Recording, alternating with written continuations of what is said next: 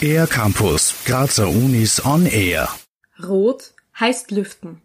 CO2-Sensoren mit Ampeln sollen in Zukunft beim richtigen Lüften helfen. Durch die Pandemie ist das Lüften in Schulen, Hörsälen und anderen öffentlichen Räumen ein großes Thema geworden. Dazu müssen die Fenster nicht unbedingt permanent offen sein.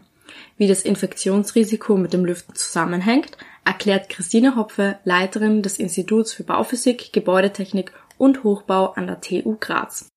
Umso besser meine Luftwechselrate in einem Raum ist, umso niedriger die Aerosolkonzentration und umso geringer das Infektionsrisiko. Das heißt, je mehr CO2 in einem Raum ist, desto höher ist die Ansteckungsgefahr für zum Beispiel Covid-19. Eine zu hohe CO2-Konzentration verursacht außerdem Kopfschmerzen und Konzentrationsstörungen. In Räumen mit mechanischen Lüftungsanlagen sind bereits CO2-Sensoren verbaut. Man sieht sie nur nicht. Je nach CO2-Gehalt sorgen die Lüftungsanlagen automatisch für Frischluft. Anders ist es in natürlich, also durch Öffnung des Fensters belüfteten Räumen. Christina Hopfe.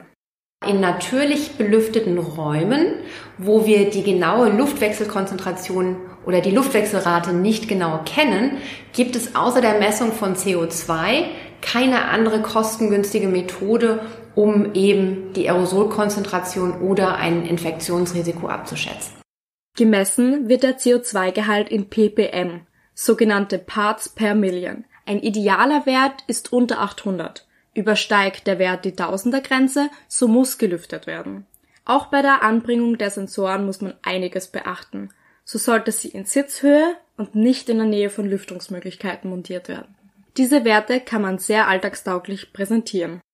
Viele dieser Sensoren haben jetzt eine Ampel, die ähnlich aussieht wie unsere Verkehrsampel, das heißt mit Rot, Gelb und Grün. Und diese Ampel können wir jetzt gemäß dem CO2-Gehalt einstellen. Das heißt, wir messen das im Vergleich zur Außenkonzentration. Außen haben wir ungefähr eine CO2-Konzentration von 420 ppm. Das heißt, umso näher wir der Außenkonzentration liegen, umso besser ist auch der Innenraumwert.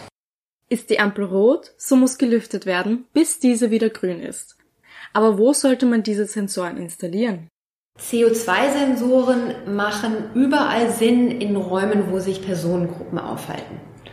Das heißt, von einer Schulklasse zu einem Vorlesungsraum, aber auch eben in Arztpraxen, Seminarräumen, Trafiken, Büros, Wartezimmern etc. Projekte für Schulklassen mit CO2-Sensoren gibt es zum Beispiel schon in Bayern.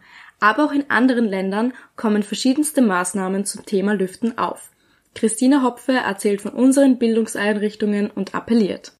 Das Problem ist jetzt, dass in Österreich 80 Prozent der Schulen natürlich belüftet sind. Das heißt, hier bräuchten wir eine Installation von diesen CO2-Sensoren idealerweise. CO2-Sensoren sind also eine gute Möglichkeit, um das Infektionsrisiko mit Viruserkrankungen wie Covid-19 in Innenräumen deutlich zu senken. Mehr Infos und verschiedene Dokumente gibt's auf covid.tugraz.at. Für den R-Campus der Grazer Universitäten Anna Maria Distler. Mehr über die Grazer Universitäten auf ercampus-graz.at